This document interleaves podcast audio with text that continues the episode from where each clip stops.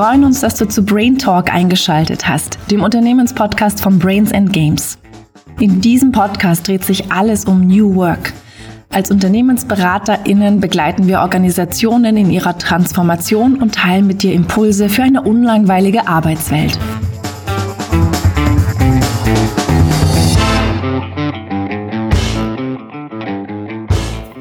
Heute darf ich einen ganz besonderen Gast ankündigen. Am Mikrofon begrüße ich unseren neuen Kollegen Peter Müllner, der unser Team seit Ende April als Organisationsberater mit Fokus auf Transformation und Raum verstärkt.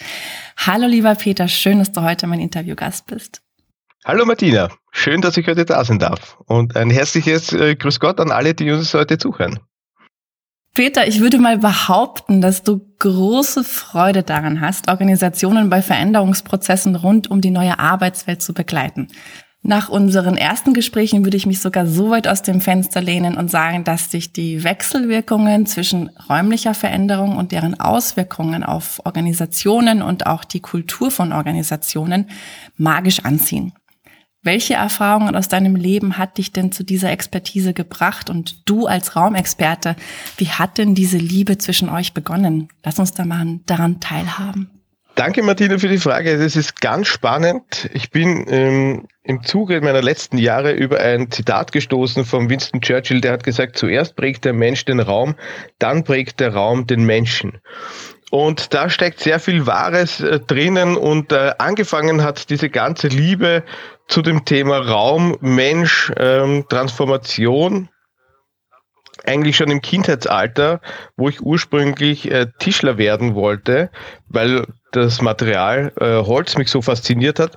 Aber ich wollte viel eher wissen, was das Möbelstück mit Menschen macht. Was äh, macht das Möbelstück oder was macht die Raumgestaltung mit Menschen? Ähm, frei dem Motto, zeig mir, wie du wohnst und ich sag dir, wer du bist. Ja, und das Gleiche gilt auch für das Thema Office und so bin ich im Zuge meiner Berufslaufbahn und auch meiner Ausbildungslaufbahn ähm, vom Innenraumgestalter zum Unternehmensberater und letztendlich äh, zur Organisationsberatung gekommen, äh, wo ich jetzt äh, tatsächlich mit dem Raum-Mensch-Organisationsthema äh, gerne Menschen und Unternehmen und Organisationen dabei helfe, diesen Transformationsschritt hier zu begleiten. Ja, das klingt nach einer sehr spannenden Entwicklung, denn du bist ja nicht als Tischler bei uns gelandet, sondern als Organisationsberater. Und jetzt bin ich natürlich auch neugierig. Lass uns doch mal zurückblicken in deine Vergangenheit. Gab es denn da ein Arbeitsweltenprojekt, das dir so richtig viel Freude bereitet hat? Und natürlich würde mich dann auch interessieren, welche Faktoren oder auch welche Umstände dieses Projekt aus deiner Sicht auch so besonders erfolgreich und besonders spannend gemacht haben. Fällt dir da etwas ein, was du mit uns teilen möchtest? Da waren ganz, ganz viele tolle Projekte in der Vergangenheit dabei. Ich kann leider nicht alle erwähnen, aber die Projekte, die am meisten Spaß gemacht haben, waren die, die von Anfang bis am Ende ähm, einfach einem roten Faden sich durchgezogen haben. Die deutsche Soziologin Martine Löw hat gesagt, Unternehmen kommunizieren mit ihren Räumen nach innen und nach außen. Und ich denke, das waren die schönsten Projekte, die ich auch begleiten durfte, wenn das Interior Design, wenn die Raumgestaltung einfach authentisch war und hier auch dem nächsten Schritt oder der, der, dem Schritt der Veränderung, der kulturellen Transformation nachher dann Folge geleistet ähm, hat. Und da weitergegangen ist. Also authentische Büros, die Entwicklung von authentischen Büros und die Begleitung von Kolleginnen und Kollegen auf der Reise ähm, in diese neue Unternehmenskultur, in diese neue Unternehmenswelt, das waren für mich so die schönsten ähm, Projekte, die ich erleben durfte. Und das waren ganz, ganz viele. Und ähm, es geht wirklich um das Thema authentisches Büroleben, ja, meaningful offices. Da kann ich mir vorstellen, je nach Branche oder auch je nach Unternehmen, ah, je nach Unternehmenswerten und der Kultur könnten solche Arbeitswelten auch komplett anders ausschauen, richtig? Das ist absolut richtig. Ja, jedes, jedes Unternehmen hat einen anderen Zweck, einen ähm, Zweck seiner Existenz. Jedes Unternehmen hat eine andere Mission. Jedes Unternehmen äh, eben in einer anderen Branche hat eine, eine andere Zielgruppe, und damit verbunden eben auch unterschiedliche Leitwerte beziehungsweise eine kulturelle Basis, die eben transportiert werden möchte. Nach außen hin, Richtung, Richtung Kunden, aber auch nach innen hin, Richtung ähm, den Mitarbeiterinnen und Mitarbeitern gegenüber. Und ähm, wenn diese Werthaltung auch sich sichtbar macht durch äh, die Innenraumgestaltung, dann entsteht sowas wie Authentizität. Und das ist etwas, was bei Kolleginnen und Kollegen, bei Mitarbeiterinnen und Mitarbeitern extrem gut ankommt und auch für sehr viel Akzeptanz sucht. Es geht hier auch um den Dreiklang zwischen Strategie, Kultur und Struktur. Der, der Raum muss diesen Unternehmenswerten beziehungsweise diesem Unternehmensleitbild auch Folge leisten. Und ähm, es ist auch ein Paradebeispiel oder es ist ein sehr gutes Instrument, um diese Unternehmenskultur auch sichtbar zu machen und nach außen hin zu transportieren. Da haben wir jetzt schon einen sehr schönen kurzen Einstieg ähm, gehabt zum Thema auch, wie wir Transformationsprozesse oder auch Projekte mit Unternehmen, mit Organisationen begleiten. Lass uns doch mal hier bleiben und aus Sicht der Organisation tiefer blicken. Welche Chance hat denn so eine Organisation mit Hilfe einer neuen Arbeitswelt oder einer veränderten Arbeitswelt oder auch der Arbeitswelt, in dem sie sich gerade befindet, ihrem Office? Ähm, auch eine produktive, eine authentische ähm, Umgebung, einen Arbeitsraum zu erschaffen, in dem man sich auch wohlfühlt. Vielleicht lass mich da ganz kurz ausholen. Die letzten zwei Jahre ähm, im Rahmen der Pandemie, dieses abrupte, ab morgen sind wir alle im Homeoffice, hat schon zu einem drastischen, zu einer drastischen Veränderung unserer Arbeitsweise und unserer Arbeitswelt beigetragen. Ja, wir haben uns angepasst, äh, wir haben gelernt, auf Distanz miteinander zu arbeiten, zu interagieren. Wir haben gelernt, unsere Kommunikation dementsprechend anzupassen und dementsprechend waren die letzten zwei Jahre gerade für die Office oder für die Unternehmensgestaltung eine ganz eine große Herausforderung, ja, weil das Homeoffice ist zum Teil der Arbeitswelt geworden. Wir wechseln unsere Orte zwischen von zu Hause an dritten Standorten oder an externen Standorten, genauso wie im Büro und sind draufgekommen, dass wir von überall unseren Job gut machen können. Und insofern bekommt das Office eine ganz eine neue Bedeutung, weil bei vielen Kolleginnen und Kollegen, die wir befragt haben, im Rahmen dieser Projekte und sie nach dem Grund gefragt haben, warum sie eigentlich gerne ins Büro kommen wollen, stand in erster Linie im Mittelpunkt der soziale Austausch, dieses Sehen, dieses einander begegnen, zufälligerweise an der Kaffeemaschine, denn im Rahmen der Pandemie und mit vermehrten Homeoffice doch auch ein Stück weit Vereinsamung und Isolation nachher dann stattgefunden hat. Und dem entgegenzuwirken, kommt man tatsächlich auch gerne ins Büro, um einander zu begegnen und einander zu sehen. Aber darum braucht es im Büro, so wie schon angesprochen, andere Formen von Raumqualitäten. Es braucht äh, stärkere Begegnungszonen. Es braucht äh, Raum für sozialen und interaktiven Austausch. Es braucht Teamarbeitsplätze. Es braucht aber auch gleichzeitig Arbeitsräume für Ruhe und Konzentration. Es braucht ähm, Räumlichkeiten für Kreatives und es braucht Räumlichkeiten, ähm, um eben diesen so sozialen Aspekt hier zu begegnen. Das heißt, das Thema Wohlfühlen, ähm, es hat deutlich an Bedeutung gewonnen. Könnte man das so stehen lassen? Es ist nicht nur das Wohlfühlen, mitunter auch. Also es bedingt auch eine, eine angenehme Atmosphäre, weil sonst komme ich nicht gerne ins Büro. Also das Umfeld muss passen. Es muss aber auch das Umfeld in den, in den Beziehungen passen. Also auch das, das Miteinander. Und damit ist es nicht nur ein Raumthema für sich, sondern es ist ein breiteres Thema. Es ist ein Organisationsentwicklungsthema, weil wie kann ich Räume schaffen, die Kommunikation fördern, wie ein Miteinander gefördert wird. Und gerade jetzt erleben wir das ja auch sehr stark mit dem so zunehmenden äh, virtuellen Meetingkultur, wo ich mich dann auch gerne für mich und mein virtuelles Meeting dann zurückziehe, um meine Kollegin oder meinen Kollegen hier am Arbeitsplatz vielleicht daneben nicht zu stören. Das sind alles Aspekte, die wir in der Raumplanung dann letztendlich auch berücksichtigen müssen, um hier eine Vielfalt an Arbeitsmöglichkeiten zur Verfügung zu stellen, um den Kolleginnen und Kollegen eine angenehme Atmosphäre des Offices nachher dann zu schaffen. Ja. Natürlich dürfen Farben, Formen, Materialien spielen eine ganz eine große Rolle. Und je stärker Kolleginnen und Kollegen eben auch in diesen Gestaltungsprozess mit eingebunden werden, umso höher und umso besser ist auch der Grad der Akzeptanz, äh, beziehungsweise umso wohler fühlen sie sich dann in einer Atmosphäre, die sie selber mitgestaltet haben. Aber im Grunde oder dem Ganzen zugrunde liegt doch der Wunsch einer kulturellen Transformation. Ja, und die Raumgestaltung kann seinen Beitrag dazu leisten, hier eine kulturelle Transformation möglich zu machen, ähm, beziehungsweise auch diese Transformation zu begleiten und zu unterstützen.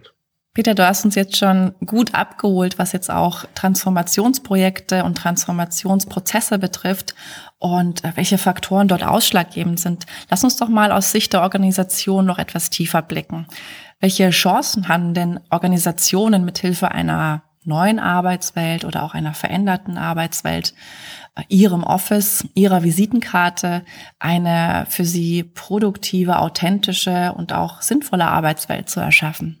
Ich glaube, dass mit der Raumgestaltung, in der Raumgestaltung liegt eine ganz eine große Chance und Möglichkeit, hier die Unternehmenskultur auch äh, sichtbar zu machen.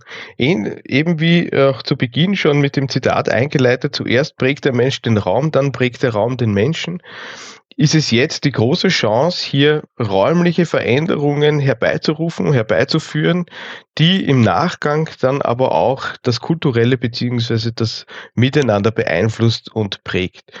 Wie zum Beispiel ein hohes Maß an interaktiven Räumlichkeiten. Es ist vielleicht zu Beginn etwas Neues, weil man die Art der Zusammenarbeit aktuell vielleicht noch nicht so gewöhnt ist, ähm, bildet sie aber trotzdem die Möglichkeit und eine Chance, hier in dieser stärkeren Zusammenarbeit nachher dann einzutauchen und diesen Bereich kennenzulernen.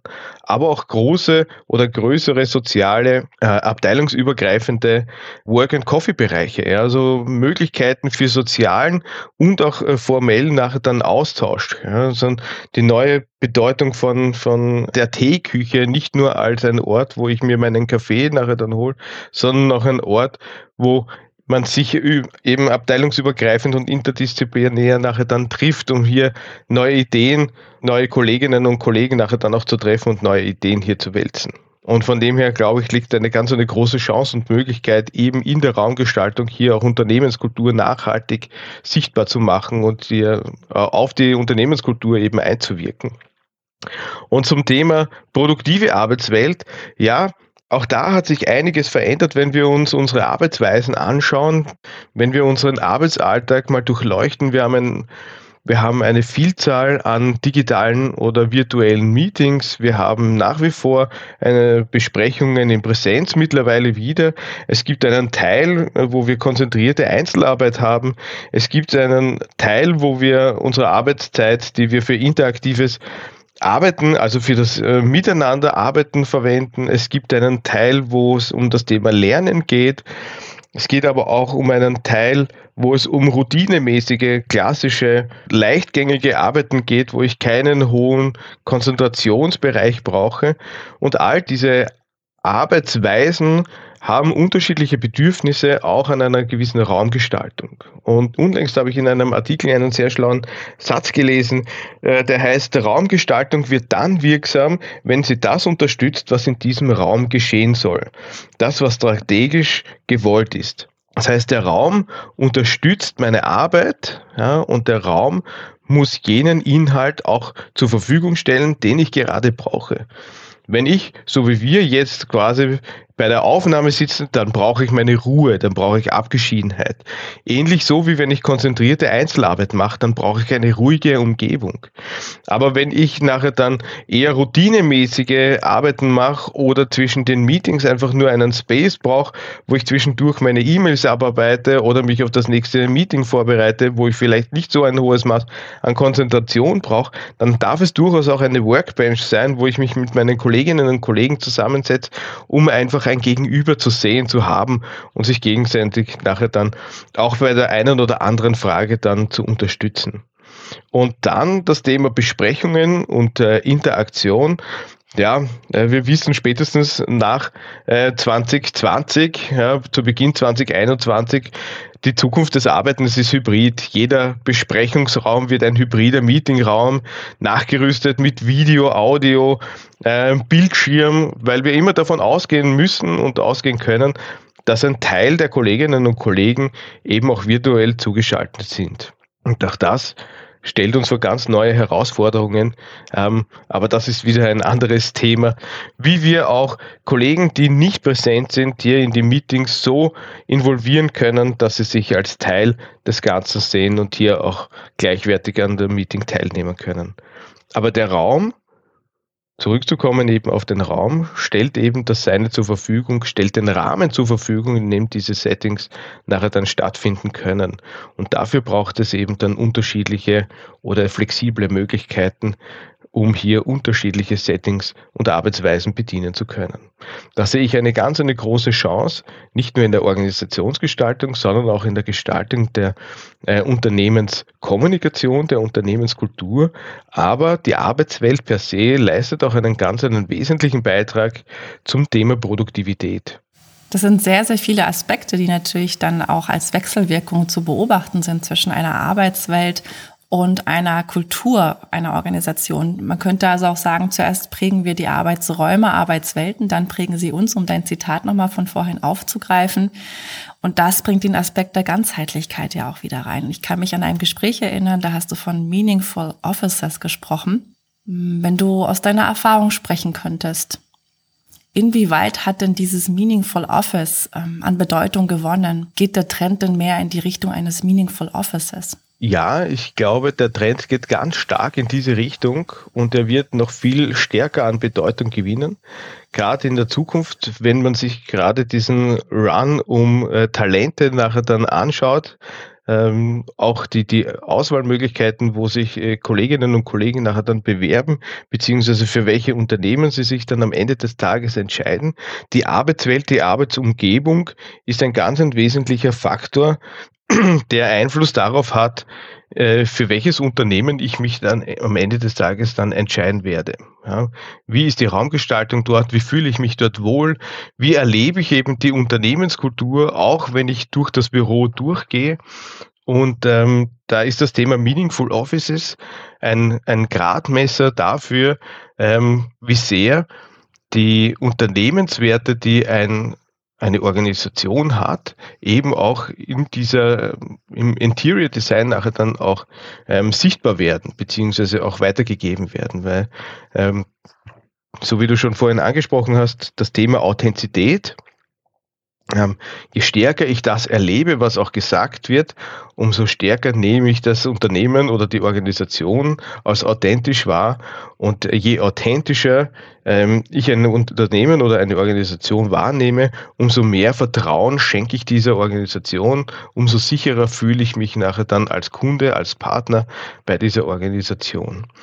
2020 ähm, hat das äh, Magazin Harvard Business Management ein, einen Artikel zum Thema die Ära des Büros äh, rausgegeben, was für mich in dem Zusammenhang ein ganz ein, ein essentieller oder ein, ein, ein, ein treffender Absatz auch gewesen ist. Und Sie schreiben dort, der wesentliche Unterschied wird sein, bezogen auf die neue Arbeit, dass die meisten es nun erlebt und erlernt und verinnerlicht haben, selbstbestimmt und ortsunabhängig zu arbeiten. Damit wird es nicht nur einfacher, sondern auch völlig normal sein, räumlich voneinander getrennt zu arbeiten. Für den Ort der Arbeit wird das bedeuten, jede Fahrt ins Büro, ob mit dem Fahrrad, mit dem öffentlichen Nahverkehr oder mit dem Auto, wird immer wieder auf einer bewussten Entscheidung für die Arbeit im Büro basieren. Wir werden die Zeiten für Hin- und Rückfahrt mit dem dort zu erwartenden Ergebnis in Relation setzen. Und das meine ich auch mit dem Thema Meaningful Offices. Wir werden uns überlegen, warum fahre ich ins Büro und wenn ich ins Büro fahre, ist das dort zu erwartende Ergebnis höher, als ich es, wenn, ähm, wenn ich es von zu Hause aus erledigen kann. Und meaningful wird es dann, wenn ich meine Kollegen im Büro wieder treffe, wenn ich in den Austausch gehen kann, wenn ich dort meiner Arbeit in Ruhe nachgehen kann, wenn ich aber auch dementsprechende Facilities dann vorfinde für Besprechung oder eben für das Thema Zusammenarbeit. Und so ist das Thema Office oder Meaningful Offices ganzheitlich zu betrachten, wo es darum geht, Menschen und Arbeitswelten so zusammenzubringen und so zu kombinieren, dass ich gerne wieder ins Büro komme, um dort meine Arbeit nachzugehen. Peter, du hast uns auch schon mitgenommen in den Aspekt des Raumes und auch in den Aspekt der Organisation und der Organisationskultur. Lass uns doch mal gemeinsam ranzoomen, was jetzt den Menschen, also auch jeden Einzelnen einer Organisation betrifft und diesen Menschen, die Mitarbeitenden in den Fokus rücken. Welche Quick Wins hast du denn da auch für unsere Zuhörerinnen? Also wie kann ich durch mein eigenes Verhalten auch die Kultur meiner Organisation in Zusammenhang mit meiner Arbeitswelt, auch wenn es gerade nicht der große Transformationsprozess ist, auf eine positive Art und Weise beeinflussen? Wo gibt es denn da Gestaltungsmöglichkeiten für mich? Also ich denke, wir können diese kulturelle Transformation, die sich eben auf die Bereiche Mensch, Organisation, Raum, Technologie und Prozesse auswirkt, entweder im Großen angehen und hier ein großes Transformations- und Veränderungsprojekt starten oder initiieren. Aber es gibt auch die Möglichkeit, so wie du sagst, ähm, im Kleinen zu starten. Jeder Einzelne ist ja eingeladen, hier Teil einer veränderten Unternehmenskultur zu sein. Und so wie ich mich gebe, präge ich auch mein Miteinander. Ja, das ist gerade für Führungskräfte ein ganz ein großes Thema, um die Teams wieder zusammenzubringen, um hier auch als Vorbild und als Leader äh, wahrgenommen zu werden ist die Frage, wie gehe ich mit dem Thema Kommunikation nachher dann um? Ja, ziehe ich mich in mein Einzelbüro, sofern ich noch eins habe, zurück? Ja, oder bin ich transparent und sichtbar für meine Kolleginnen und Kollegen? Setze ich mich gemeinsam mit ihnen in einen Open Space? Ja, und bin Teil dieser Abteilung oder bin ich eher disloziert oder sofern ich noch ein Einzelbüro habe und kann ich ja auch immer meine Türe offen stehen haben, ähm, eben diese Open Door Policy einfach auch als dieses Signal, ich bin alle Zeit ansprechbar und erreichbar ähm, für eure Anliegen, um so hier auch ein Signal nach außen hinzusetzen, ohne jetzt großartig umbauen zu müssen. Ähm, ich möchte gerne das Thema Kommunikation fördern und stärken.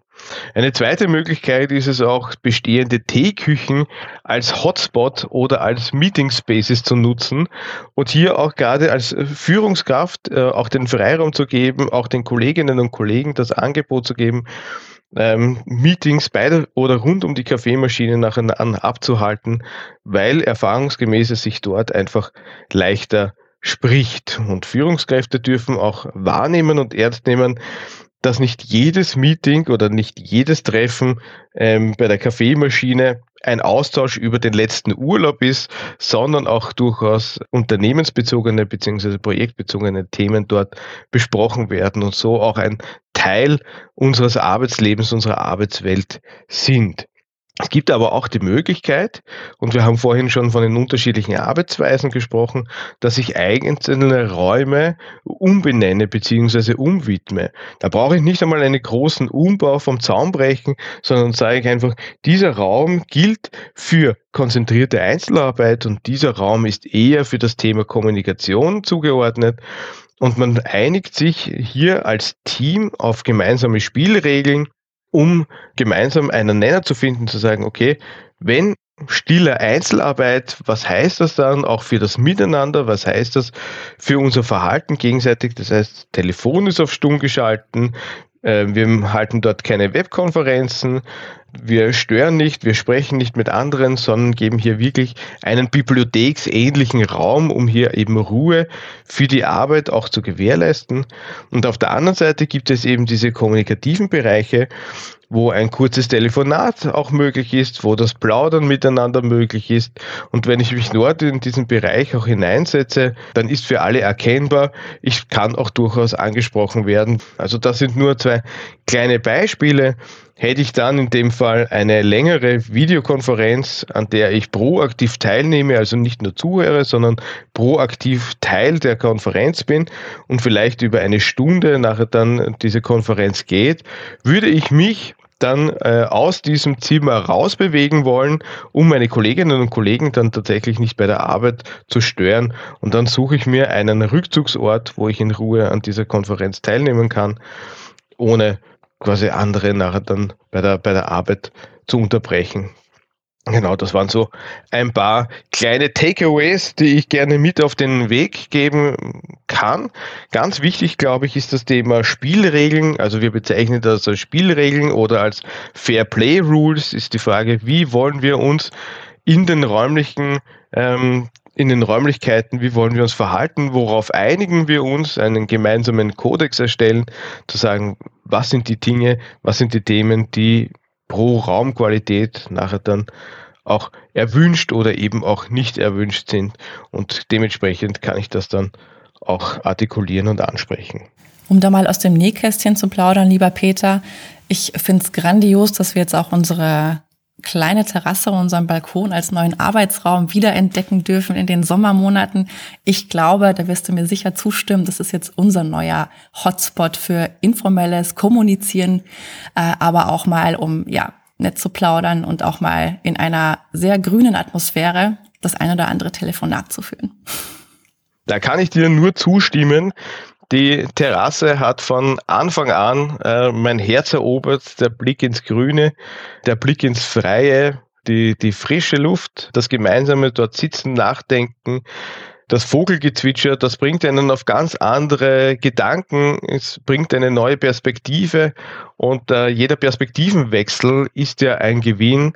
Gerade wenn man vielleicht in einer Situation etwas verfahren ist, nützt man auch diese alternativen Möglichkeiten, so wie bei uns die kleine feine Terrasse, um hier mal einen kleinen äh, Perspektivenwechsel vorzunehmen. Ja, ein schönes Beispiel, dass man auch im ganz Kleinen ansetzen kann und äh, das Ganze auf eine sehr positive Art und Weise auch bei uns im Büro aufgewertet wird. So ist es. Peter, wir sind schon bei der letzten Frage angekommen. Du bist ja Experte für Transformationsprozesse. Das heißt, wir haben schon gehört, du brennst ja auch für neue Arbeitswelten und auch Organisationen dabei zu begleiten, in die Veränderung zu gehen. Was möchtest du denn unseren Zuhörerinnen noch mitgeben? Was wünschst du denn auch Organisationen für die Zukunft, ähm, was jetzt auch neue Arbeitswelten betrifft oder auch ja den Mut in Transformationsprojekte einzusteigen?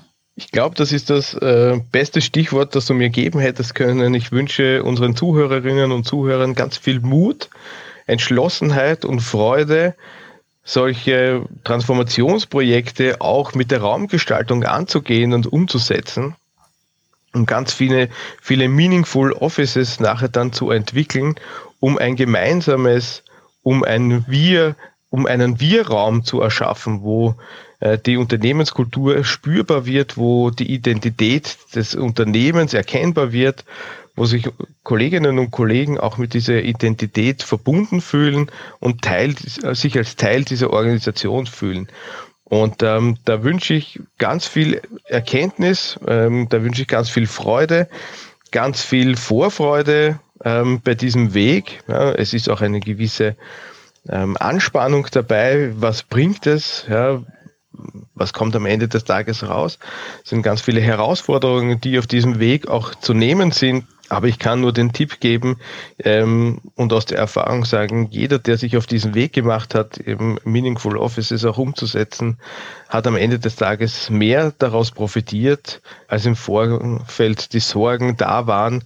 Von dem her darf ich diesen Mut vielleicht noch einmal ansprechen. Das ist, glaube ich, auch mein Wunsch an alle unsere Zuhörerinnen und Zuhörer. Mut und Begeisterung für die Veränderung, das würde ich gerne mit auf den Weg geben. Danke, Peter. Die Zeit mit dir ist hier nur so verflogen und ich könnte dir tatsächlich auch noch Stunden zuhören. Ähm, ich freue mich auf die gemeinsame Zusammenarbeit, diesen Einblick, den du uns heute im Podcast gegeben hast und alles weitere, was sich noch um die neuen Arbeitswelten, Transformationsprojekte auch für uns und bei Brains and Games mit dir gemeinsam und mit deiner Begeisterung und mit deinem Elan und deinem Feuer ähm, ja auch für uns in der Zukunft ergibt. Ja, vielen lieben Dank, liebe Martina. Danke, dass ich heute dabei sein durfte. So wie ich das Gespräch mit einem Zitat begonnen habe, würde ich es ganz gern auch mit einem Zitat beenden und zwar diesmal von Henry Ford, der gesagt hat, Zusammenkommen ist ein Beginn, Zusammenbleiben ist ein Fortschritt, Zusammenarbeiten ist ein Volk. Und in dem Sinn wünsche ich Ihnen ganz viel Erfolg und ganz viel Freude im Zusammenkommen, im Zusammenbleiben und auch im Zusammenarbeiten. Dann sind wir schon am Ende unseres Podcasts angekommen. Es gibt noch weiteres Material, das findest du unten in den Show Notes. Und wenn du weiterhin informiert bleiben möchtest über unsere Brains and Games Welt, dann abonniere gerne unseren Unternehmenskanal. Auf LinkedIn und Facebook sind wir zu finden. Alle Infos auch zu unseren Angeboten findest du unter www.bag.at. Hier kannst du dich auch in unseren Newsletter eintragen.